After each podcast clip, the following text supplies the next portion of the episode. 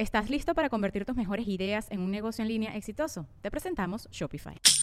Tal vez no lo sabías, pero nuestro podcast More Than Mamis es un negocio. Y lo comenzamos, por supuesto, para desahogarnos y hablar sobre la maternidad, no para convertirnos en expertas de ventas y del e-commerce. Así que sí, necesitábamos ayuda para vender nuestro merch y poner en marcha nuestra tienda. Por eso estamos tan contentas de usar Shopify. Regístrate con tan solo un dólar por mes en shopify.com barra sonoro, todo en minúsculas. Ve a shopify.com barra sonoro para llevar tu negocio al siguiente nivel. Shopify.com barra sonoro.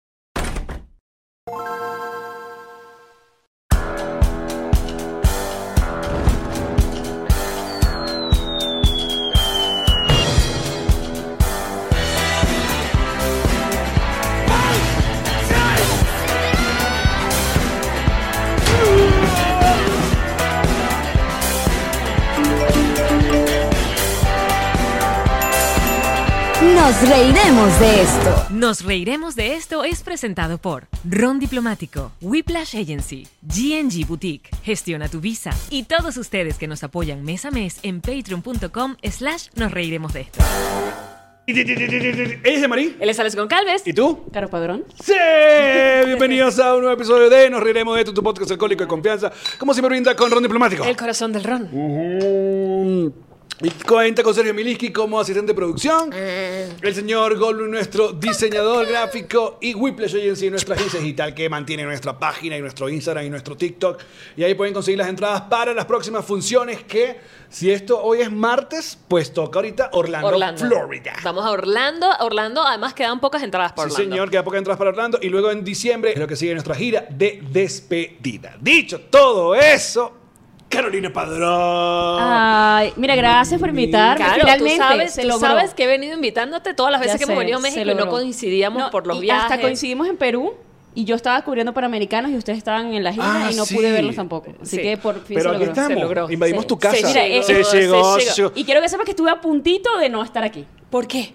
Porque tengo. Pues esta gente Estoy, se- estoy en Qatar, estoy en se el está futuro. yendo en Qatar. Estoy viajando a Qatar. ¿Tienes la maleta lista? Eh, tengo las maletas listas ya. Eso, algo, ajá, muchas- muchas dudas. Tenemos muchas dudas, pero bueno, primero, pri- eh, la casa de Carolina, por favor. Esta casa. Gracias. Hermosa. Es que quiero todo. Esta Yo es no- su casa, Lamentablemente, el- el- la, la toma no está mostrando el nivel de arte. O sea, bueno, todo, todo. vente para acá. Bueno, caro es arte. Pero mira, todo es arte, todo. Donde pongas el ojo hay una, una No, no, no. escultura, Y- una y cosa. todo geek, todo nerd, buen todo- gusto. todo. Ya sé, una, una, una madura. Me encanta, Una no muy bien. madura. Pero, epa, tu nevera es. O sea, Gracias, gracias. es una nevera como que es eso. Le de los pasamos un 70. tour. Me, me gusta como que es como distinto. Para el, el- el bonus hacemos un tour. Eh, me encanta. ¿Eh? Ese es el bono. T- Tampoco está tan grande la casa, ¿no? Porque la gente es un tour. Esto Pero es. está muy bonita. Está bella, está rarísima. Y tiene show. eh, incluido, un reality. Tengo un reality. Me perdí incluido. al vecino que lo vi en toalla porque son puros ventanales enormes y son como mil millones de ventanales. Entonces me perdí un vecino que estaba pasando en toalla y yo y que caramba, caramba, y luego pasó en interior. Se hay de todo un poco. ¿eh? Por ejemplo, un apartamento que tenemos aquí como de frente se ve que, que, que es una chica, está trabajando ahí en su escritorio, tiene la y tiene Pero su es como pared. artística, tiene como Sí. cosas pegadas en la pared. Había una TikToker en, en este edificio de enfrente que además un día se dio cuenta que la estábamos espiando y como que ya no cerró las persianas y se nos acabó el Ah. show. Pero repetía sus pasitos así como, ay. ¿Y a ti te, te, te usan desde acá? Yo me imagino que sí, yo trato de no salir tengo- bajo las persianas ahora, antes no tenía persianas y bueno, de repente Porque alguien además, veía algo que epa, no debía. que esto es el día, pero en la noche tiene que ser que es literal que estás adentro del apartamento mirando. tal cual, tal cual. Cuando prendes la luz de Sí, adentro, uno- me uno refiero. aquí uno no se fastidia. Esa gente, pues, pues vi a la padrón en Qué pantaleticas. pena. Pero yo, te lo trato de no hacerlo, de verdad, porque me da miedito. Claro, porque eres usas una el escarnio pública. público. ¿La pantaleta o el salir en bola? Pero eso es chimo, porque ponte que a ti te provoque un día, bueno, vamos a tener un poco de, de acción, sexo, que nos vean todos los vecinos. Que de Pero repente ha pasado. Ah, carajo. que de repente se te ha manejado. Caramba, pues, Se escuchó Oye, aquí. vale. No el dije, no, no dije, no confirmé o negué. Que de repente. Pero dije. alguien está grabando, pa, popular, Sí, redes sociales. Viral. Y me pongo como la Kardashian. Más fotos, más video. Bueno, pero A ella lo le fue muy mejor- bien después de eso, Yo ¿eh? te iba a decir, a lo mejor no me, no me diría que mal, pero bueno. O sea, ya, ella... Espero, espero no ser famosa nunca por algo de eso. No, ya tú eres famosa por, Tú eres por- famosa por, y- por tu conocimiento de del verdad, deporte, por, por tu, por tu, porque eres una mujer representando a eh, las mujeres que sí saben de deporte, no como yo que soy la que representa a todo el resto. Bueno, pero está bien, tú tienes tu, tu, tu nicho, que es otra Ey, cosa. que es enorme, que se- es enorme. Es un nichote. Es, es- es Que no es igual que ser, bueno, que ser nichote de Nietzsche. que tampoco, pues. es verdad. Sí, tú eres bien razón. nichota. Oye, vale, no, no me maltrates así. ¿Y por qué me Coño, Alex, maltratas? no me, no me hundas tampoco. No, no, no. Siempre te gustó todo lo que tenía que ver con el deporte. Desde chiquita sí te sentabas a Sí, ver. sí, o sea, y además como lo tenía, yo tengo un hermano mayor que me lleva un año, eh, Carlos, entonces me sentaba con él, yo era de las que literal mi hermano se iba a la calle Y yo, yo quiero ir con él porque la, yo fui feminista de chiquita. Y en mi casa era como de, bueno, que llévate a tu hermana a jugar béisbol, llévate a tu hermana a jugar fútbol. Entonces yo siempre Y tu tuve eso. hermano no detestaba eso y que me tengo que llevar a mi No, a veces sí como que, pero luego eh, como que hacíamos nuestros deals porque cuando estábamos más grandes era, llévate a tu hermana, acompáñalo a la fiesta. Entonces se empató con todas mis amigas. Ah, le vio el Y- queso a la tostada. Y yo era como, sí, entonces él, él buscó su, su oportunidad, su oportunidad de crecimiento. Entonces, bueno, sí, sí me gustó siempre. Mi papá es súper de, de deporte y mi hermana trabaja en deporte también, o sea, estamos más o menos vinculados con eso. Y Y fue- se, se comenzó en Meridiano, ¿fue? Yo en Meridiano, eh, empecé en Radiomarca realmente, en Madrid. Allí empecé haciendo pasantías, me quedé tres meses trabajando con ellos, adicional a la pasantía. Decidí regresarme a Venezuela para, porque yo quería trabajar en Meridiano, era como mi sueño Saiyajin. Se consiguió y ahí ESPN me ve. eh, no fue que me, ve, me, me vio me llamó así como que, me, como que te ve una modelo en el supermercado, se cuento, no fue así. Pero se abrió la oportunidad, me vieron, fui a hacer casting y me contrataron. Muy bien. Sí, fantástico. Es nuestra amiga de Es bien. Así es, da mucho orgullo. Qatar. Da mucho orgullo. Cuéntanos- sí. ajá, tenemos muchas preguntas sobre Qatar. Porque ya yo conozco eh, a, a otra chica que también trabaja en deporte, que es Anto, eh, a- Anto Sport, Ah, que, claro. que también va a cubrir con, con su cadena. Y ya nos contaron que, que- que, bueno, básicamente le dieron la cartilla de las cosas que se puede poner, no se puede poner, porque Qatar, fuck up ese pedo de Qatar. Necesito que me cuentes tú eso. Cuéntanos tú, qué ha pasado con... O sea, básicamente nada de lo que yo tenía en el closet lo podía usar. Porque no puedes mostrar escote, no puedes mostrar los hombros. Eh, O sea, ¿este vestido? vestido estaría prohibido en Qatar, por ejemplo. Ok, es no una hombros, obscenidad. pero que, que hay un límite de Eh, codo para Mira, abajo, yo, yo codo para espe- arriba. espero que no, porque yo estoy llevando unas blusitas como por acá, entonces como que yo asumo que el hombro es esto. Se No, no, puede, si o sea, no se se te puede llegan- ver esto. Si llegan a tocar a Carolina Padrón Qatar, Se puede ver, Mira- se puede ver la vacuna, porque podría ser un término la vacuna. Podría ser, pero ¿y que el que no tiene vacuna qué hace? Yo no tengo vacuna en el brazo. Sí. No, no, somos antivacunas. Tú somos- antivacunas no, antes de que señor. los antivacunas existieran. No, pero... eh, Fuerte no- declaración. Mira, no puedes mostrar las rodillas, no puedes usar ropa muy pegada, ni un transparente, entonces... que como- es muy ponerte una pegado. braga marrón y ya. Eh, sí, de hecho una túnica, Y- ponte un saco de... ¿Y el pelo? El pelo sí te puede ver porque tú no eres musulmana. Entonces, Ok. como no eres musulmana, no tienes que taparte. Ok, ok. Pero entonces, obviamente tuve que, me llevo más que todo pantalones y cosas, vestiditos y eso, como que... Porque- ¿Y pantalón mejor es no. pegado? ¿Pantalón se te ven las No, no, curvas? no, pero pantalones de esos tipos de pinzas y eso. Ok, ok. De Porque blue jean podrías usar. No, no, no estoy llevando, porque no puedes llevar blue jeans rotos tampoco, Ok. porque está prohibido. Llevo unos como medio holgaditos, como, bueno, con una chemise, una cosita Me preocupa la parte de ropa pegada. O sea, ¿qué, qué consideran ellos Exacto, que Que, está que pegado, muestre que yo asumo que muestres el cuerpo y también yo creo que depende mucho del cuerpo que tengas, ¿no? O sea, yo Claro. no me voy a poner una blusa pegada porque entonces voy a y soy una inmoral. Entonces me, me pueden O sea, tienes que andar colgadita lo más supuestamente O en sea, al- cero putería en Qatar. cero. En algún punto nos dijeron es que en algún Ni punto mariquera ni putería. Qué aburrido ese mundial, de verdad. yo no dije nada. ¿Sabes No, no, que sabes que además no se puede hablar en Qatar, no se puede hablar mal de Qatar. Porque puedes ir preso. claro. Puedes ir preso. Nos dieron una en la- yo trabajo para Disney y nos dieron varias charlas y cursos que tenías que hacer de, o sea, de responder preguntas correcta e incorrecta de cómo comportarte a nivel Como de- un ejemplo de cosas que tú dijiste, perro, esto es... O sea, por ejemplo, no, tú- del café, me contaste. eh, ah, sí, nos dijeron, por ejemplo, si alguien te ofrece una tacita de café, tienes que aceptarla. Así tú no tomes café, yo no tomo café, por ejemplo. Viste, como los cubanos que trabajas tú. en Porque la se radio. considera una falta de educación y de un desprecio hacia la eh, cultura decir que no, porque es una cosa de, de ser anfitrión. Ok, entonces te Entonces tú la- te das la taza y tú la dejas ahí, no te la tomas, pero la dejas ahí, tienes que decir, sí, gracias, yo me la voy a tomar. Ok. Y esperando que nadie te obligue a tomártela, ¿no? Porque si no, Eso es muy interesante. vas a ¿Qué hacer más? como los juegos de tecita de, de, la- de niñita. No, hace- haces como cuando uno se, se está comiendo algo que no te quieres comer, o como hacía yo cuando era adolescente en el León. ¿Se acuerdan del León? Oye, vale. Ay, Eh, Oye, los pequeños de León eran muy buenos. Que a mí no me gustaba la Uno cerveza. gordito siempre. Sí, sí, No me gustó la cerveza jamás, nunca me gustó, pero todos mis amigos tomaban cerveza, era lo que se podía pagar, entonces yo me pedía mi cerveza de la noche y era así. y todo, otra ronda, yo no, yo todavía estoy bien. yo Eh, todavía estoy estoy, bien. estoy aquí calentando Y, eh, esta la- sopa. Entonces haces así con tu el- café. el caldo allí. Haces así con tu café. Mira, Sí. este, este es el mundial ¿qué? Eh, es el cubriendo? 4. Y- eh, hice tres con ESPN, o sea, este es el tercero con ESPN, y el 2006 lo hice, realmente no fui sino de fan. Yo estaba trabajando con Radio Marca, pero me fui de mochilera, de hecho, me quedé en un hostal y todo. Se fue a Alemania. Eso fue Alemania, sí. 2006. Como yo estaba viviendo en España, era como que muy súper cerca, aplicamos unas entradas, nos las ganamos y nos fuimos un grupito ahí Dame más de Qatar. revoltoso. dame más cosas- Pero por ejemplo, de Qatar, eh, ah, tienes que mirar a la gente que cuando te habla a los ojos, porque si tú te, como que haces así, es una falta de respeto también, entonces te pueden, o sea, considerar un grosero. No puedes ir.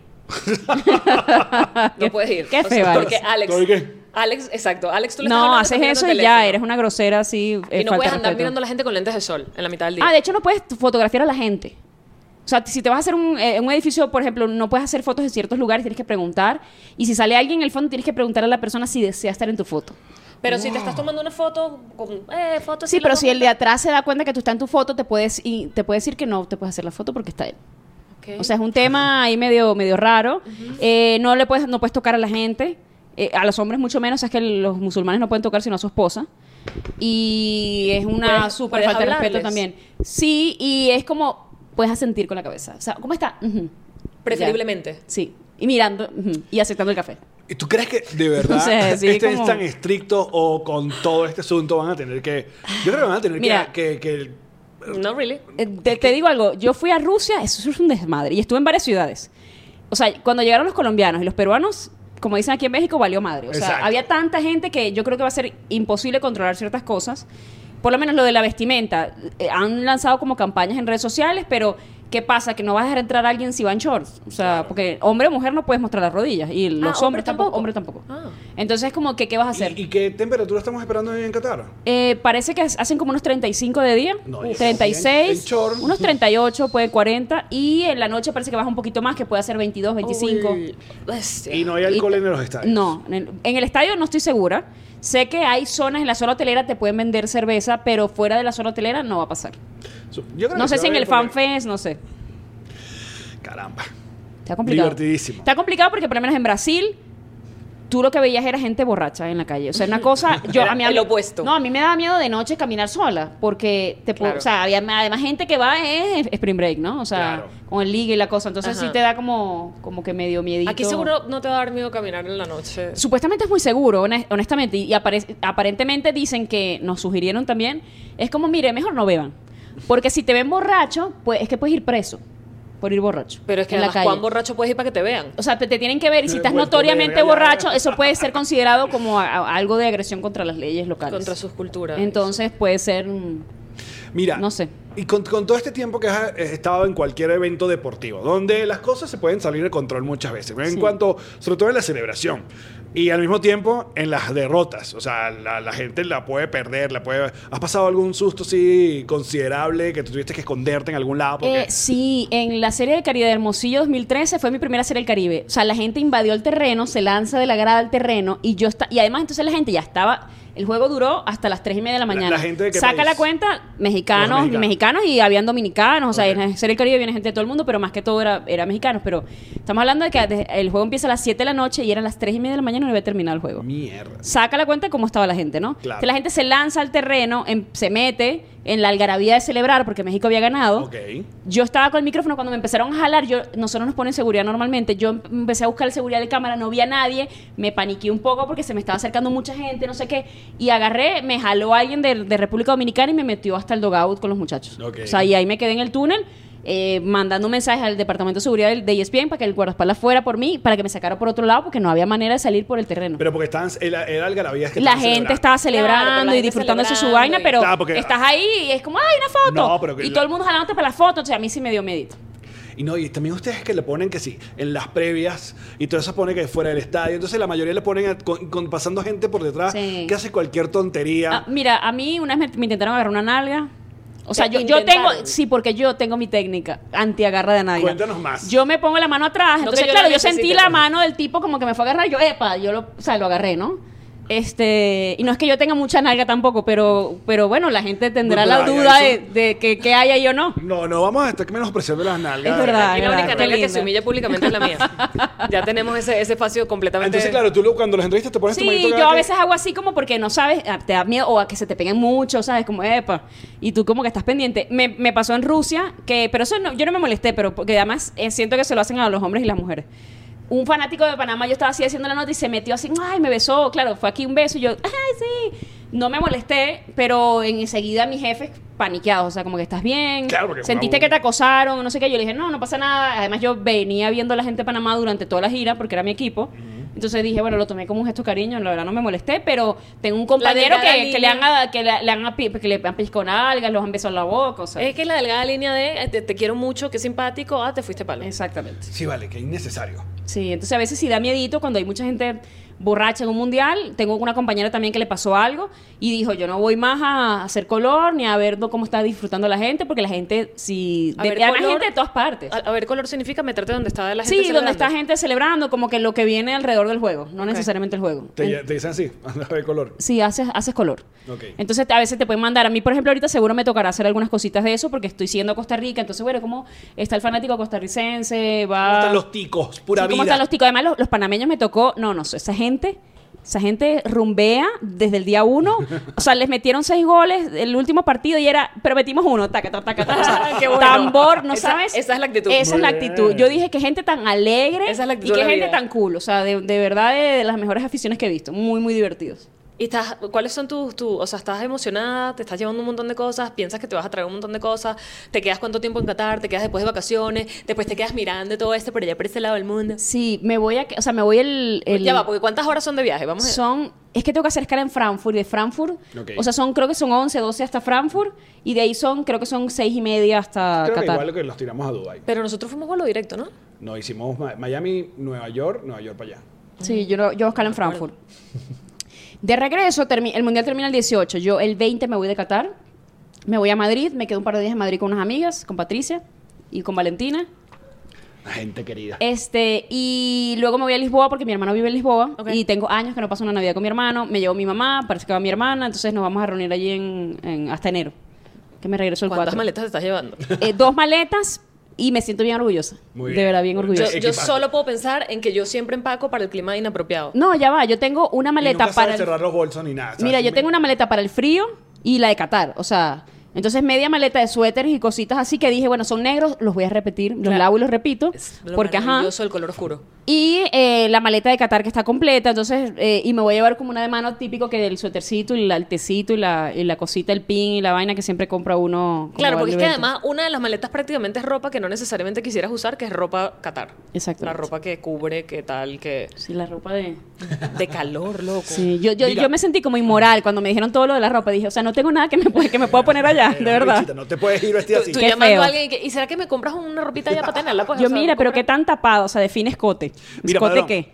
Ya, ya ha pasado, obviamente, ya tienes una carrera de varios años y yo no, yo quiero saber si actualmente eh, consideras que todavía es igual o todavía está la misma lucha de todas las que son comentaristas, todas las que son narradoras, todas las que la- las mujeres que se meten en el mundo de- del deporte, como Para tuvieron tomar- que ser exacto, para ser tomadas en serio, para tener su espacio, como bueno, abrieron caminos entre eh, Carolina, obviamente Claro. tú también. y- Adriana también. Exacto. Milena. Eh, yo creo que ha cambiado un poco. Lo que pasa es que yo siento que hablar desde mi posición es distinto, porque yo tengo 16 años de carrera. Entonces yo te digo, ya yo no lo siento, no, no lo siento, pero porque ya yo hice mi carrera. Y todavía de vez en cuando sale alguien, es que te ven a la cocina a lavar los platos y tú estúpido. Pero, pero veo que otras chicas lidian con eso todavía. Entonces tú dices, a mí ya no me pasa, pero eso no quiere decir que no siga pasando. Entonces sí es como complicado, todavía no hay tantas narradoras, todavía no hay tantas comentaristas, que creo que No, es no, lo y- que... y, lo que productoras te- como tal, directoras Sí. de- de- en, en pisos, sigue siendo muy... Sí, limitado todavía. O sea, todavía no está, está ni cerca de la equidad, ni cerca estamos. Pero creo que se han abierto espacios. Yo cuando empecé, yo era la única Sport Center. Ahora hemos llegado a ser seis chamas y seis chamos, o sea, mitad y mitad. ¿Y tienes idea de si, por ejemplo, la paga es igual para las mujeres y los hombres? Eh, en ESPN sí. En ESPN yo gano más que otros hombres. O sea... Pero por porque, meritocracia, bueno, tal. Pero también porque yo tengo 12 años en la empresa. Entonces ya yo negocié, he negociado muchos contratos y eso en ese sentido, eh, no es porque sea mi empresa, pero en serio, o sea, porque es, es parte de Disney, eh, hay un tema con inclusión, diversidad y, y equidad muy, muy fuerte. No solamente de hablarlo, de, de que la gente haga las películas y la cosa, Sino sino que sea de, que sea verdad. real, de, Claro. de- de que nos toque a nosotros. Entonces, yo sí me siento allí muy. De hecho, a mí me, me ofrecieron ahorita hacer pruebas de narradora y comentarista, que las voy a hacer ya será en enero, eh, para béisbol o para fútbol. O sea, que ya tengo la puerta abierta de si lo quiero hacer, ya lo puedo hacer. Sí, yo he comenzado a escuchar, es muy poco, que no sea solamente en el fútbol femenino, porque en el fútbol femenino sí está como más eh, normalizado que sean narradoras, pero eh, escuchar por lo menos comentaristas en la transmisión del fútbol eh, um, masculino, Sí. eh, creo que so- hay unos pequeños pasos, igual que ver la- el arbitraje femenino. Sí, todavía falta. Todavía falta, te digo que en el canal lo, están, lo abrieron hace poco, hace creo que dos años, un año y medio. Y ya hay compañeras narrando y comentando, pero la mayoría hacen fútbol femenino. Pero ya hay eh, comentarios en otras partes, en otros ámbitos. Entonces yo creo que se está ganando. Caro Guillén estaba comentando la Serie Mundial, por ejemplo. Eh, narrando la Serie Mundial. Entonces, sí creo que ya se está abriendo el espacio, algo que cuando yo empecé, impensable que eso iba a suceder. O sea, yo, yo comenté en Caracas, una vez me acuerdo, eh, Meridiano, un partido que además era un partido amistoso de Ronaldinho y sus amigos, imagínate. Ok. Y ya va, desde puta hasta lo que te diera la gana me dijeron. O sea, y era la, Ah, la primera que salía haciendo eso. Yo quedé en pánico y en trauma después de ese programa. Claro. Porque además tenía 25 años. Entonces, cuando tú dices, no joda, no estás preparado para que te caiga una ola de odio. Nunca estás preparado para que te caiga ninguna ola de odio. Pero fue muy fuerte en ese momento esa tendencia. Mi nombre de porque si te veías así, o si estabas gorda, o tenías celulitis, o decías una estupidez, o te equivocabas. Pero cuando pasaba del otro lado no pasaba nada. Entonces tú dices, si claro, hay un tema... no, es, no es nada más que sepas de lo que estás hablando, sino que te veas como el estereotipo de lo que sea que Sí, tal que cual. te tienes que De ver. Te tapas mucho, te vistes como una vieja, te estás, ah, te estás mostrando mucho, tienes que mostrar. Entonces ya, claro, ya yo, ya yo tengo casi 40 años y ya es como de, me vale madre, ya me pongo lo que me da la gana, si me da la gana salir con escote salgo, y Pero es- no en Qatar. pero no en Qatar. De hecho, no, cuando me dé la gana. Depende para dónde vaya. Cuando Pero qué bolas, comenzaste... qué bolas es que, que- O sea, que haya sido tan complicado. Pero es que es un mundo todavía, es un mundo Todo muy, muy masculino. sí, Sí. totalmente. Es un mundo muy, totalmente. muy, muy de hombre. Por eso te iba a preguntar, cuando comenzaste, o sea, cuando, cuando dijiste, oye, yo podría dedicarme a esto, ¿lo, lo viste más como, como frente a cámara o como productora? Yo, o yo pensaba que yo iba a escribir, honestamente. Yo empecé haciendo radio, además, en Radio Marca. Entonces yo no tenía que salir en... Es más, yo hacía producción. O sea, yo sacaba los cortes, limpiaba las cosas, estaba pendiente de la conferencia. Si llegaba un invitado, tú sabes, lo atendías, lo que sea. A veces me empezaron a mandar a ciertas cositas. Me acuerdo que me mandaron una final, era el español contra el Zaragoza, creo que era de Copa del Rey. Y era en el Santiago Bernabéu, me acuerdo. Y yo era como de entrevista a los fanáticos y, o sea, algo así como irrelevante. Yo jamás pensé que iba a hacer televisión, honestamente, pero como que se fue abriendo la posibilidad y me fue yendo bien, entonces dije, como que hay algo aquí, ¿no? Pero nunca fue, o sea, es que hay gente que te dice, ah, yo siempre quise hacer Exacto, televisión y vida. me daba, me da igual lo que hiciera. Yo nunca pensé que iba a hacer televisión porque también siento que no tengo una personalidad, o pensaba en ese momento muy televisiva, o sea, yo literal me empecé a maquillar y a poner tacones cuando empecé a hacer televisión. De- antes de eso, ¿sabes? El moño y la cosa y todo así como muy... Muy, muy, muy de mi pueblo, pues. Entonces, no sé, como que uno va cambiando, también vas creciendo, ¿no? Y vas cambiando y se te van quitando complejos y cosas, pero ¿Tú naciste en dónde? yo soy maracucha, pero me crié en Puerto La Cruz, en lechería. O sea, una Sin mezcla ahí. ese. mm, eh, Pero maracucha. Seguimos nuestra maracucho campaña. oriental. Sí, Pero poco se te sale el maracucho. O sea, no. depende. O sea, por ejemplo, si me- vos me habláis así, yo me Ya, pongo a bueno, maracucho, listo, pero enseguida. Es como Ricardo Montaner. soy. Claro. Pero sin tanta plata, pues. Pero sí, no, depende también. Además, yo viví hasta los 15 años en Maracaibo. Luego me mudé a Puerto La Cruz, luego me fui a España, luego me mudé a Caracas, viví en Falcón un tiempo también, o sea, he vivido en muchos sitios. Me vine a México, entonces siento que tengo ¿Y sientes que México es el sitio donde puedes eh, ya echar raíces? Probable, bueno, ya tengo 12 años acá. Yo me han ofrecido trabajo afuera y fue es como, ay, no, otra vez empezar, dejar México, mi casa, mis amigos. Me siento cómoda acá. O sea, yo siento, honestamente, que estoy en un lugar donde siempre quise estar. O sea, donde me siento en casa. Finalmente me siento en casa. No es que no me sentí en casa en Puerto La Cruz ni en Maracaibo, no. Sino que es aquí yo cuando me mudé dije, bueno, me quedo un año, veo si me voy para Estados Unidos, no sé qué. Al año me ofrecieron un trabajo en Los Ángeles con otra cadena y dije, ay, no, me voy a quedar. Después me ofrecieron en Los Ángeles en ESPN y dije, me quedo. Luego me llamaron de una cadena de Miami eh, y en el momento estuve tentada a irme porque estaba hasta la madre de ESPN. Porque uno tiene, es como una relación que tú, hay un momento donde dice, ya, esto se acabó, se acabó este amor.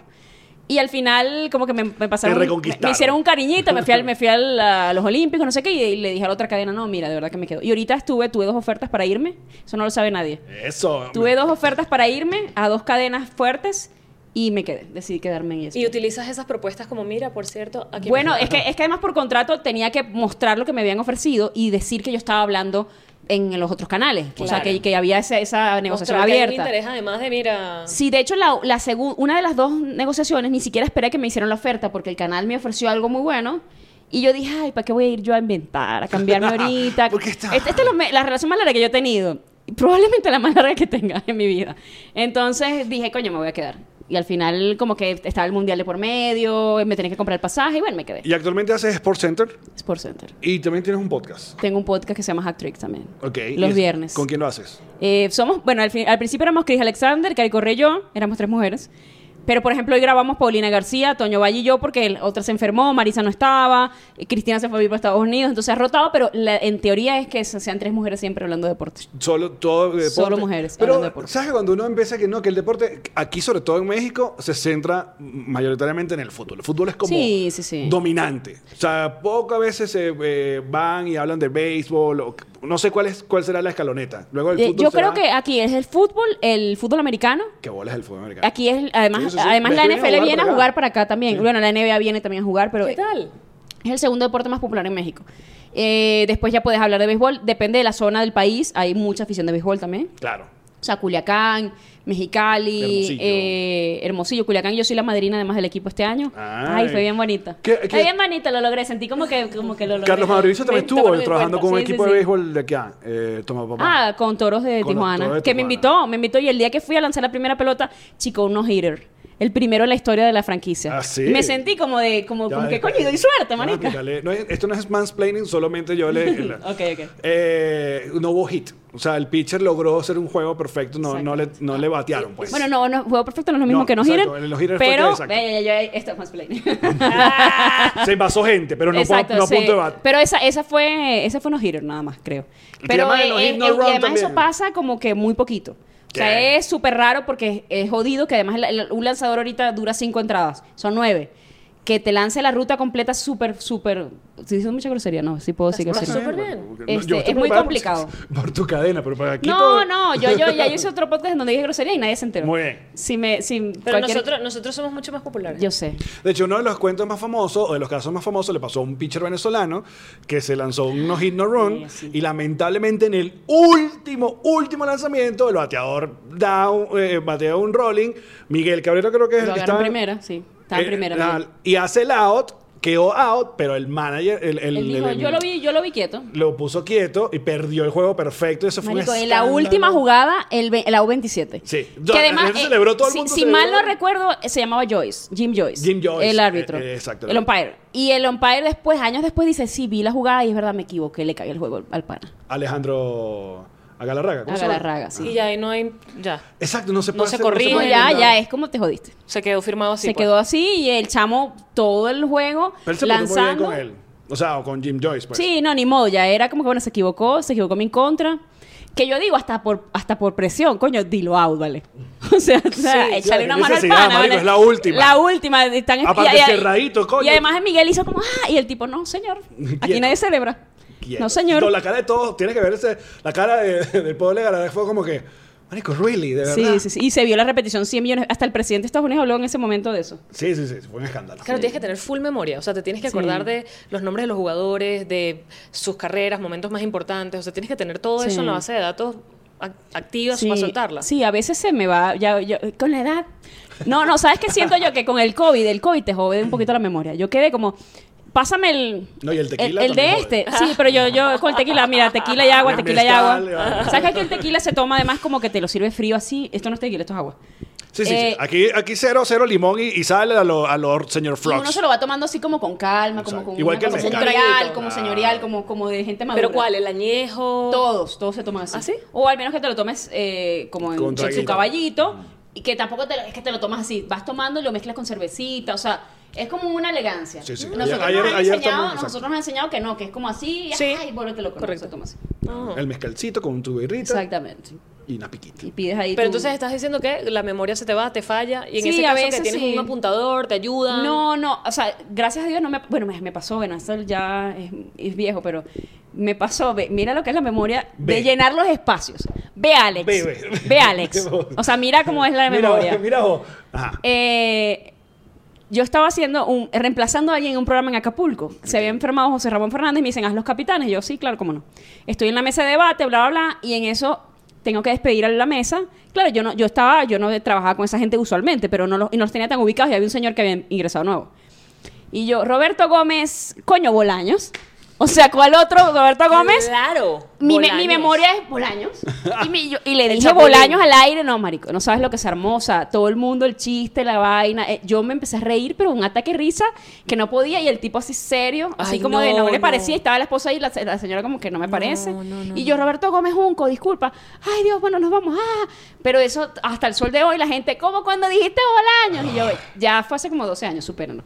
Pero me da risa, ha sido como mis momentos más. pues, la memoria que te llena un hueco con otro y.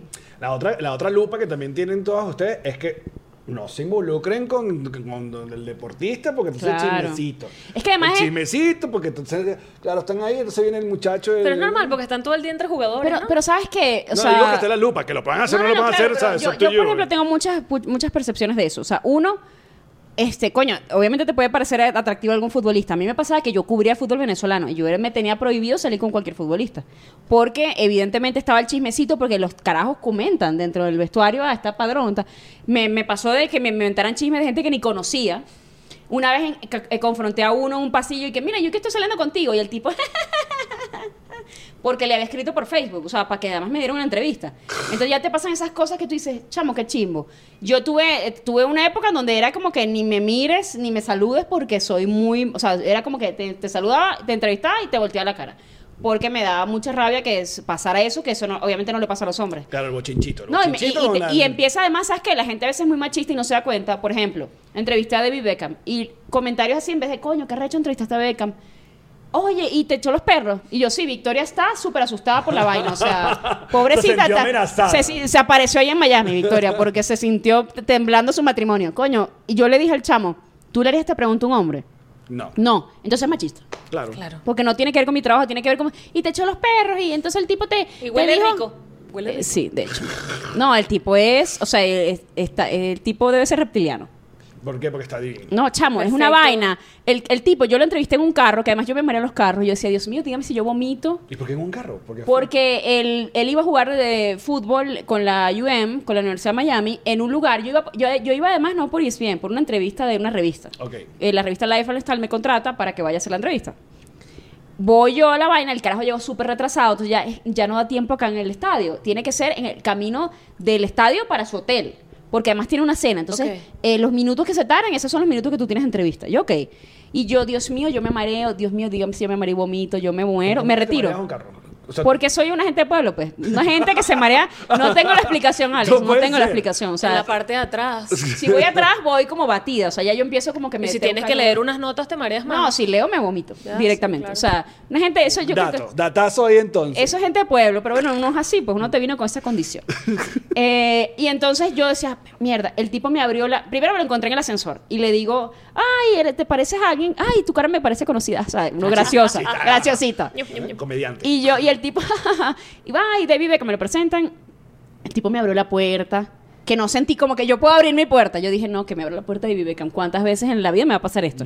Al final de la entrevista, el tipo súper agradable me dice al final, ¿quieres una foto que te firme algo? Y yo, Ay, sí. yo no había llevado nada porque eso no, no lo haces normalmente, que te firmen algo no, no va a pasar. Ni una foto. Y yo, fotos sí podía, entonces yo le dije, ah, bueno, sí. El tipo prendió la luz del carro, movió la vaina, ya va aquí, espérate. Aquí está este slam. O sea, el tipo se ve su. O sea, obviamente ni vio cómo él salí yo. Él debe saber. Él, él sabía sus David ángulos y su cara y su cosa. Y yo dije, no puede ser. Y además fue tan amable, el tipo venía sudado, chamo, y olía como. Yo, yo, una de las frases que usé en, en la revista fue: el hombre que suda Armani. O sea, no puede ser tan. O sea. Suda, suda rico. O sea, y era desmitifiquemos a David Beckham, no, o sea, es un mito el tipo, o sea, está más allá del bien y el mal, o sea, está muy duro. Es No, un súper dios. amable, súper amable, de verdad que sí. Pero poca, también ta- está el, la otra, el otro lado del estereotipo del deportista de que la mayoría no sabe hablar. O sea, cuando vas a entrevistarlo, te dicen, te repiten lo mismo, el casecito. Claro. Dimos el 100%, el equipo Sí, primero. el partido vamos partido, a- pero de- también el- se molestan porque yo a veces les he dicho, o sea, pero tipo con los que son panas, bueno, pero pregunten otra cosa, y yo también, es verdad. Es que, ¿qué más? O sea, también Sí, las también es muy raro. son muy de- aca- muy- Acabas de perder un puto partido, eliminaron a tu equipo, vaina, y te llega un micrófono a decirte, "Cu- cuéntanos. ¿En qué momento crees que todo se fue a la mierda? Cuéntanos. Y el tipo, ¿y qué? Cuando me equivoqué en el... O sea, no te dicen eso, Claro. pues todo es... ¿Cómo que bueno, te sentiste fallar ese penal? No, Lico, te quiero sí, morir. sí, sí. Eh, lo- A mí me ¿Te imaginas pasaba... que contestaran eso? Sería brutal. ¿Eh? Me quiero matar. Que esta noche llego a llorar. Ay, no, no te imaginas. No, no, fue. Y uno y Sería honesto, porque bueno. seguro sí pasa. Seguro llegan a la casa destruidos. O que te hagan como el meme niñito. y uno y que, ¿qué haces? Lo consuela. A mí, a mí me pasó, a que- mí me han pasado dos entrevistas donde se me han puesto a llorar los entrevistados. Uh. Y es como, Y- tú te quedas como, como, Y salen al aire. Sí, hubo uno que salió, Bueno, que además no. es Ana Guevara, que es súper conocida, que es una medallista venezolana, eh, venezolana mexicana, se me mezclan ya las, ya es lo mismo Ah, ya- para mí. ya te van a comentar, todo es lo "Eh, mismo. puta Son bruta". los mismos. Sí, sí, sí. Ya es la misma cosa. Eh, y ella al final, le- me acuerdo que le pregunté que ella había hecho una celebración, o sea, gana la medalla de, de los Olímpicos, regresa a México y le hacen como un parade, como una re- recepción. Y me dice, yo le dije, ¿cuál fue el momento tuyo más emotivo y tal? Y me dice, había una niñita como de tres años que ella hacía así cuando llegaba a la meta. Me dice, cuando pasa, la niñita me hace así y, y ahí la tipa se conmueve y se además una tipa muy fuerte. Y arranca a llorar. Y yo así como, Claro, Ana. Y yo tratando como de esa, esa voz de... Porque Sábado, Sábado Sensacional nos hizo mucho, mucho, Mucho daño. daño, mucho Tú daño. estás como que esperando la musiquita Total. de por amor. Por amor es más fácil. Y yo como que tenía que seguir como, verdad, Ana, es que en momentos de la vida, ¿sabes? Como que matizas la voz. Es muy raro. Pero no sabes cuándo cortar la entrevista, cuándo ¿Cómo? seguir, o sea, es como súper incómodo. ¿Sabes que cuando empezaban a llorar y nos reiremos porque empe- empe- hay varias figuras importantes que lloraron en el podcast? Empezando por Catherine Fulop, Wilmer Ay, me encantó y tal. la entrevista que Pero creo que al comienzo, creo la primera vez, yo personalmente me puse tan incómodo porque obviamente eh, no, no quieres ir para allá y también no me gusta explotar eso, que Claro. eso es ot- otra, que, que otra vertiente Claro, de las entrevistas o podcast o lo que sea, como que, que le encanta es como eh, meter la llaga y tal. Entonces, una de las cosas que yo que al comienzo hacía era como tratar de el chistecito Sí, de la sí, sí. cámara, vamos a cambiar, no pasa todo y seguir. Pero luego, con el tiempo, nos dimos cuenta de que, oye, no, deja. O sea, era Claro, como... sí, Te diste que-. Echa- yo no estuve de acuerdo. Eh, No, porque es que también lo que pasa es que es la delgada línea de que lo entiendo porque es su mentalidad de producción de, ok, esto es un podcast de humor, no lo quiero exponer, quiero que no se sienta mal, quiero cambiar el tema, pero al mismo tiempo no estoy validando tus emociones. Claro. Y no estoy validando que te estás sintiendo en la confianza de contarme algo Claro. que elegiste contar aquí. Entonces, para mí, de hecho, yo después le, le hacía, le- le- yo le agarraba la ex, como, ya va, déjalo, déjalo, porque en este momento esa persona, Claro. eh, no es porque quiero los views, no, es porque esa persona siente que este es el momento para contar algo. Claro. Que, ¿Sabes? Que se sintió vulnerable para contar- sí. para contar, en un lugar seguro.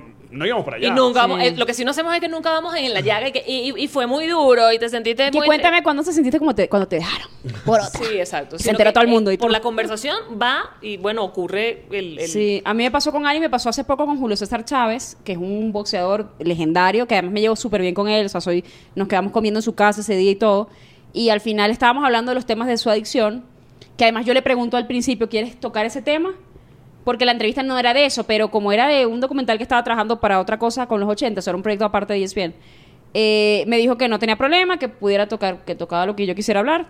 Y hubo un momento que se puso a llorar mucho y yo mi, mi reacción fue como de, Julio, pero, pero te levantaste y, y Estás evidentemente aquí. estás acá y eres un ejemplo de superación, de no solamente de lo que hiciste dentro del ring, sino y ahí como que, pero él seguía llorando y seguía, ¿sabes? Recordando cosas. Y yo dije, bueno, él se sintió. Y al final de la entrevista se paró y me dijo, ay, pinche caro. Y me abrazó. pero se sintió cómodo porque además tenemos una amistad y todo. Entonces, como que, bueno, si él lo quiso contar y decir ciertas cosas, yo lo dejé. Sí, es Pero delgada uno, no de- sabe de- como que corto ahora, Ahora, sigo, ¿qué hago? que es la parte del, de- del trabajo que más disfruta. Solamente el dar las noticias, ir tu pronter, tu cosa, capaz un comentario, o este asunto del, del face to face de la cara, o estar en el, en el, todo. en el campo. Yo creo que lo mejor es estar en el lugar. O sea, Claro, obviamente, súper. Es como que. Que además yo fui reportera muchos años, entonces sí siento que esa cosa a veces en el estudio, nosotros no tenemos pronter, pero sí es como más del día a día de que te lo sabes ya de memoria todo y ya sabes de, qué vamos a hablar, por los temas del día, de qué se habló, si Argentina dio la convocatoria, entonces ya sabes que el uno de los temas es la convocatoria y, y quién dejaron fuera, eh, selección mexicana, entonces ya tú más o menos en tu cabeza antes de llegar sabes más o menos de qué va el programa. Igual lo preparas allí todo, pero sí, yo creo que a veces te puede ser un poquito más aburrido que salir del estudio. ¿Sabes que yo lo comenté en un tweet? Estoy realmente preocupado por los argentinos.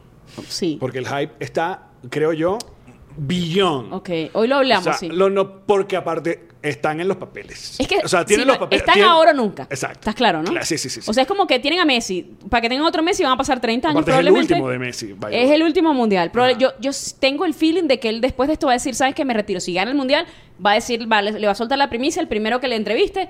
¿Saben qué? Ya no tengo, ya el fútbol no me debe nada, ya estoy contento, voy a, a anunciar mi retiro. Sí, Claro. tal cual. Yo creo que va a ser así. Pero creo que el hype está muy fuerte. Y si esa Está gente, porque un mundial puede pasar cualquier vaina, lo sabemos. Yo no Sí. lo estoy tirando mufa. Igual no voy a Argentina. Mufa cancelada, que por si acaso. No es cancelo Mufa, que dicen ellos. Es anulo mufa. Anulo, anulo Mufa. sí. Esa es la expresión que usan los argentinos como que no me los empaves. Sí, sí, sí. Pero creo que lo están empavando solo porque para mí el documental ese de Netflix que acaban de lanzar es una mufa gigante. ¿Cuál es el documental? Eh, lanzaron un documental de que ganaron la Copa América ahorita, en este momento. Pero yo creo que, o sea, ya va. Si, si- Hay como mucha expectativa. Yo creo que ya, ya, ya que han llegado tan cerca y ya lograron pasar eso y ganar un título que era Copa América, como que se quitaron la pava ya, la sal. Yo creo que podrían estar cerca de hacerlo. Si no es ahora, difícilmente. O sea, yo por ejemplo estoy muy cómodo como está Portugal ahorita, que es mi equipo. Porque no están los papeles. O sea, hay gente que no los tiene. Pero es porque yo siento Ah. que, que- que eso es culpa de Fernando Santos. No, pero yo también estoy... La pasante... Es el técnico de la selección. No, yo estoy fascinada. Sigan hablando. No, y está muy bien que este haya sido un año de mierda para Cristiano. Ay, Porque yo sí. siento que... Pero él va a estar muy picado. Por eso, yo siento que él va a llegar mentalidad Michael Jordan de que, ok, es ahora o nunca. Sí, mentalidad de. Exacto. Deja que me quito el pelo. Y si Cristiano logra el milagro, o sea, chao, se acabó. Me encanta. No creo que gane. Cállate. Pero tienen un buen. Que cállate. Nadie te invitó a este podcast. Yo, ¿Cuáles son tus predicciones? Eh, Ajá, ¿quién- ¿Cuál es tu top 3 de Yo creo favoritos que a ganar? no sé si de repente Brasil, a mí viene muy fuerte. Brasil siempre está. Francia creo que está. Francia yo lo pondría de repente tercero porque no todos los jugadores vienen en su prime, pero es una selección que por ejemplo si Paul Pogba quedó fuera, eh, Kante quedó fuera. Y aún así tú sientes que tienen elementos para ser favoritos en el Mundial. Benzema, Eh, eh, por ejemplo, Mbappé no tuvo quizás la mejor primera parte de la Liga 1, pero luego levantó. Y Mbappé, coño, está teniendo el mejor año de su Eh, carrera. Benzema. O sea, el, me- eh, Benzema, perdón. Este, está teniendo el mejor año de su carrera. Ay, Eh, ¿Qué es lo que del segundo que pondría? yo pondría de repente Argentina, perdón, pero... O sea, yo siento que por el mood que hay, Pensé que porque... iba a poner Italia. Ah, verdad que no. Qué malvado. La, la- lo- la comunidad italiana La te acaba comunidad italiana. de odiar un Oye, poquito. vale, no, pero- Yo te- tengo amigos italianos que dicen, ¿cuál mundial? O sea, de- y los chilenos también. Los chilenos. Entre Sí. Italia y Hoy, Chile. hoy hablé con una amiga colombiana y me decía, ¿cuándo es que empieza el mundial? y yo como, y esa amiga en Brasil me pidió unas, un- yo tenía unos tickets y me los, me los pidió, eh, le conseguí que se los vendieran, lo que sea. Y está así como de, ¿cuál mundial? Los brasileños hacen mucho eso. A mí me pasó, yo viví con una brasileña en 2006, los eliminaron en el mundial de 2006 Y se acabó. tú le decías, mira el mundial, ¿qué mundial? Se acabó. Y tú como de... No prendo más el televisor. Y la tipa dice, no, ya en Brasil se termina, perdemos y ya el mundial es como que Sí, pasa ahí, va- no nos Vas importa a seguir nada. dándote en esa herida. O sea, lo, lo- lo bloqueas, como que eso no pasó. Y ya. Claro, pero Venezuela está acostumbrado a que como no tenemos vela en ese entierro, igual le vemos Le vamos a todo. Muy triste. Exacto. Sí, sí. Tú también sí. viviste esa época, ¿no? Viviste una época prime de la vino tinto. Coño, sí. Tuviste esa época de que todos dije, ¡ay! que uno ¿cómo que, que, sí? que uno sentía que que fue fue como que yo hice un escribí un artículo de eso sobre el nos quedamos en el limbo, o sea, como de cuando te pasan a la sala de espera, pero después salen el doctor no está. y tú, pero ya yo estaba aquí. Sí, pero ya el doctor se fue y tú, pero yo llegué. Pero no te digo, no te alcanzó porque ya está cinco minutos tarde. O sea, eso fue más o menos lo que le pasó a Venezuela. Yo espero que en el Mundial de aquí va a ser el próximo, va a ser en México. Bueno, el próximo es, en- es Qatar. Pero el siguiente va a ser México, Ajá, Canadá Estados y, Unidos, exacto. y Estados Unidos. El próximo mundial está y son dividido en tres 48 países. O sea, sube de 32 a 48. Si no entramos ahí, que va a ir hasta el perro, coño. De verdad, no me jodas. O sea, va, ahí va a ir todo el mundo a ese mundial. Entonces yo asumo que, que tendremos un cupo si mejoramos. Bueno, pero. Sí, porque con la actualidad no, no nos da, pero bueno. Y en, el, en, la, en tu vida personal de Carolina Padrón, a la hora de llegar a esta casa tan bonita, ¿sigues viendo deporte? Depende, sí, sí. O sea, por ejemplo... o hay el- un momento que tú, que ya, No, voy a ver yo The Crown. He, pasa- porque- he pasado varias etapas. He pasado la etapa donde todo lo que leía y veía era absolutamente todo deporte. Ok. O sea, la tipa así súper fedruga. Después de la pandemia, me di cuenta que la vida es muy efímera. no, en la pandemia yo era como que además no había tanto deporte y dije, bueno, voy a explorar otras cosas, voy a leer otras cosas, no sé qué. Entonces, ahora a veces, yo antes era de las que había partido Champions o final o lo que fuera. Y yo, mira, tal, ay, a esa hora no puedo porque hay Champions. Y cancelaba el plan. Ahora es, no, vamos a cenar y luego me entero después qué pasó. O sea, ya puedo, tengo esa flexibilidad, pero antes no, ni de vaina, lo sé. ¿Y qué cosas te gusta ver? ¿Qué cosas consumes cuando no estás viendo deporte? Eh, Documentales de asesinatos. De hecho, de hecho soy muy fan de todo lo que es. eh, empecé a ver una que se llama La Sagrada Familia. Ajá, no sé si la visto, está está viendo eso. buenísima. Me gustó porque había un asesinato. Yo soy muy de asesinatos. Estoy escribiendo algo sobre asesinatos también. Sí. ¿Sí? Sí, estoy escribiendo un libro sobre una mujer que asesina a su marido. Pero es ficción. No, es real. Es un caso de la primera Miss México del año 28, mató a su marido. What? Sí. Pero o sea, estás muy heavy. vas a entrevistas. No, o sea, estoy, eh, me he leído todo lo que sale de ella porque es una novela, pero he escrito, o sea, estoy escribiendo a partir de la realidad, o sea, tratando de casar lo- el caso tal cual ella Qué lo fino. Disculpa pasó. porque no sé nada, pero ella está viva. No, murió. Ah. Y ella después se hizo, además es como maestra de colegio. Ella lo mata eh, porque se da cuenta que eh, en- encuentra en el periódico, Marico Miss México, así, figura pública, pues. Encuentra en el periódico un día Miss México es vígama. Y ella que, y cuando lee el artículo, el tipo está- con el que se había casado, estaba casado también. pues. Eh, Ya se había casado antes y tenía familia. ¡Qué bichito! Entonces era como O de... sea, como, se entera por el periódico. se entera por el periódico y la tipa le van, a- la van a meter presa porque eres vígama, eso es delito. Entonces, Aquí. coño, no sé en tu pueblo, Sí, pero sí. en la mayoría de los pueblos eres- Pero es un presa. Bueno, lo que pasa es que no si es un delito, te, me imagino que te juzgarán la ley, no sé, pero asumo que, que podrá pasar. Mira, no, Alegó. Pero sí, a ella, a ella supuestamente le, le ponían que le iban a, meter presa. Pero ¿por qué te van a meter presa a ti si tú no sabías que tú eras? Exacto. Bueno, pero... never El machismo. El machismo patriarcal que está, No oprime. Con su privilegio. Claro, no sabías. Entonces la llevan a juicio y todo, y hay un juicio popular de gente así de... de ¿Y al marido? No, porque ella lo mató. De hecho, Ah, ya va, es que te saltaste la parte. ella lo mata, pues. Después que ella se entera que ella es... Ella le dispara. Pero supuestamente ya se va a suicidar ella. Ya conté todo el libro. Coño, cómpralo igualito. Bueno, pero Este, si pero, eso, historia pero eso- real, esa historia es, Está en Google. conocida, exacto. Este, ella parece que se va a disparar, el tipo la va a tratar de tal y parece que se le disparó el alma, pero se, el, el alma no el arma y el alma también. Ah. Este, y el y parece que le- se le dispara, pero completa así seis tiros así ta, ta, ta, Ah, claro. y muerto el tipo. Venía con mucho impulso. Eh, sí, entonces eso Estás escribiendo eso. Estoy escribiendo eso. O sea, Y- me gustan mucho las cosas de y Los documentales, como todos los que veían Marí. Eh, quiero, sí. quiero confesar que el de Dahmer, Dahmer es que se llama, Ajá, Jeffrey. no pude terminar el, el- la, la serie. ¿Por qué? Pues me encantan las series así sádicas, así de más asesinato. Coño, esa me sobrepasó. En algún punto dije, coño, voy a poner Disney. Y me puse Hocus Pocus después. No, pero o sea, sabes que a medida que va avanzando, ya la, la parte más. Salud. eh, salud. La parte más como escatológica o, o, o Se y vaina se va porque se va ya nos estamos enfocando es en las víctimas se están enfocando en otras partes Ok. del papá En lo que pasó Puede después. ser lo que la termine. después. entonces sí, la historia horrenda te la, te no, la no, tiran los primeros va, tres. el primer episodio literalmente yo no pude seguir yo no vi leí Yo la leí al paré. otro porque Yo la paré y después dije, bueno, le voy a dar otra oportunidad. Yo también la paré. mucha ansiedad Yo también la paré porque además es como que en ese momento tú no sabes que el que está contando el cuento, ¿qué pasó con él? Entonces tú, tu cerebro está, esto, ¿cómo lo, cómo lo supieron? ¿Cómo supieron que esto Exacto. pasó? ¿Cómo supieron que esto ocurría? Y ya yo estoy en plan de, coño, marico, pero... cuénteme algo no, y uno dígame está como, como que a mí me empezaba como yo me meto mucho en las historias, entonces Y, yo como que y uno le grita, vete. aquí hay como calor, pero amigo, no estás viendo la sangre allí, corre. Vete, vete, es importante que te vayas ahora, amigo, pero... ¿Y qué, qué huele? pero No, al se descompuso es una carne. real. No, es una cabeza que tiene en la, re- en la nevera. Pero coño. además es vida real, entonces no es que estás peleando con ficción, estás peleando con algo que No, está muy ocurrió. heavy, está muy heavy. sí, sí, sí, sí, heavy shit. Es muy Pero heavy. me gustan mucho esas series así de, de thriller y eso. Está Ok. tan cool. y luego ya eres una gente que se queda en tu casa o te gusta ir de parranda Yo ahí? soy de. Tengo, mis, tengo mis fases.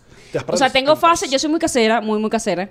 Pero, por ejemplo, la semana pasada hice una super fiesta aquí en la casa que esto quedó como un antro. O sea, todo, el, todo Hiciste estaba. El 31 de diciembre. o sea, Un hiciste- 31 de diciembre, el 5, porque yo tengo una tradición de hacer el 31 de diciembre en mi casa siempre. Entonces todo el mundo, Henry Cuica, eh, Quique, Arlea, todo el mundo se viene a mi casa los amigotes A celebrar el fin de año. a celebrar fin de año con sus familias. O sea, al principio yo era como de, coño, porque nadie te invita a ninguna parte, ¿no? Entonces tú dices, qué hueva. Voy a hacer la fiesta yo. Entonces yo, mira, Henry, ay, está Alex aquí con Jean-Marie. Ok. Diles. ¿Y puede venir Karen? Sí, dale, que se venga Karen. Mira, y Karen tiene una amiga que está solita aquí. ¿Se puede venir? No, tú eres la embajada, Sí. pues. Entonces yo al final empezamos así cuando vemos. O sea, hubo una fiesta que hicimos que vinieron hasta los comedias. Que la, la hice, la hice en un restaurante porque éramos Muy- muy 50 comida. personas. No te cabían aquí ni Y yo dije, no. Pero el fin de semana metí 40 en la casa. Aquí. Aquí. Sí, eso fue un poco, pero fue tan divertido. Se hicimos conteo regresivo. Se brindó. ¿Y Se tus sacó vecinos qué? cotillón. ¿Tus vecinos no te tocan? No, no, no me dijeron nada. Disculpe, señorita, pero es como No. tarde para los gritos. de favor Una de vez, favor le puede una vez sí me dijeron, pero es que también los muchachos se van de palo. Había un tipo, como a las dos y media de la noche una, en un edificio enfrente que se ve todo. El tipo estaba haciendo bicicleta elíptica. Y se han parado Henry y todos estos locos aquí en la, en el- en la terraza. Dale, marico, dale. Dale, marico, dale. Obviamente se empezaron a... so- Veías hay pocos vecinos asomándose y enseguida llamaron de aquí que por favor no griten a los vecinos. menos marico Y tú- O sea, sí. y yo como de, ay no, están borrachos, entren. O sea, Ay, disculpe, que perdón. entonces como que ah, y además Henry, él es el DJ oficial de la- del evento Claro. y le gusta subir el volumen y yo más atrás voy y le bajo, me voy al baño y le subo y así vamos. Bueno, la señorita Padrón se va a Qatar y comienza tus eh, labores. eh, ¿Desde qué día empieza ya a transmitir eh, 17 de noviembre. a través de la señal de ESPN? Sí, no para- tenemos los juegos, pero tenemos alrededor del juego, que es lo divertido. O sea, ah, O sea, usted ve el juego en otra parte y se regresa a ESPN para ver qué decimos del juego. la previa, análisis, bla, Exactamente. entrevistas, todo. Y voy a estar siguiendo a Costa Rica, así que la gente de Costa Rica esté pendiente. Y tú, tú en tus redes, tú vas, eh, pues, te- tienes permitido también poner cosas. Sí y no. O sea, tú dentro del estadio, como miembro de un eh, De medio. de medio de comunicación, por ejemplo, yo no podría subir una jugada del- de Costa Rica. Claro, o una sí. grabación dentro del estadio porque no tengo derechos míos y los pueden multar. Que la gente a veces, ¿por qué me tumbaron el, el video? Porque tienes que tener los derechos para hacer eso. Puedes poner una foto y eso, pero grabaciones dentro del estadio no. Y para Venezuela, ajá, ¿sigues mandando alguna cosa, No, colaboración? No estás cero, haciendo con email. Cero. Me encantaría escribir, sobre todo para Venezuela, pero ¿es dónde?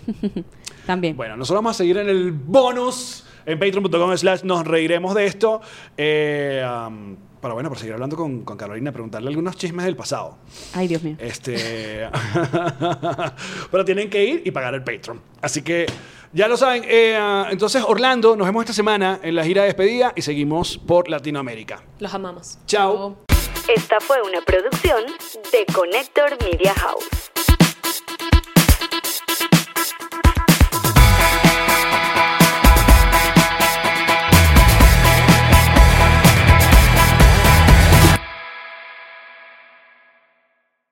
What's up, friends, and welcome to IE and Friends, the podcast where we give relationship advice, talk Latino pop culture, and keep you entertained with laughs. Join us for a heart to heart chat about love and life. IE and Friends, the podcast that's like chilling with your best amigos. IE and Friends is available wherever you listen to podcasts. ¿Estás listo para convertir tus mejores ideas en un negocio en línea exitoso? Te presentamos Shopify. Tal vez no lo sabías, pero nuestro podcast More Than Mamis es un negocio y lo empezamos por supuesto para desahogarnos y hablar sobre la maternidad, no para convertirnos en expertas de ventas y del e-commerce. Así que sí, necesitábamos ayuda para vender nuestro merch y poner en marcha nuestra tienda. ¿Y cómo suena con Shopify?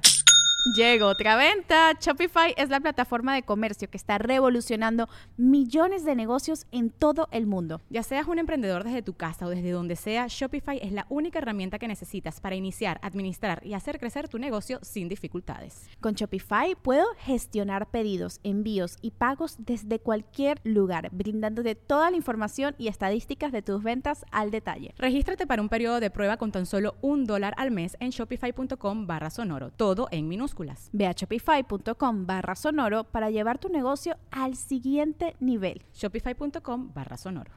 Lucky Land Casino asking people what's the weirdest place you've gotten lucky? Lucky? In line at the deli, I guess? Aha, in my dentist's office. More than once, actually. Do I have to say? Yes, you do. In the car before my kids' PTA meeting. Really? Yes. Excuse me, what's the weirdest place you've gotten lucky? I never win and tell. Well, there you have it. You can get lucky anywhere playing at LuckyLandSlots.com. Play for free right now. Are you feeling lucky? No purchase necessary. Void where prohibited by law. 18 plus. Terms and conditions apply. See website for details.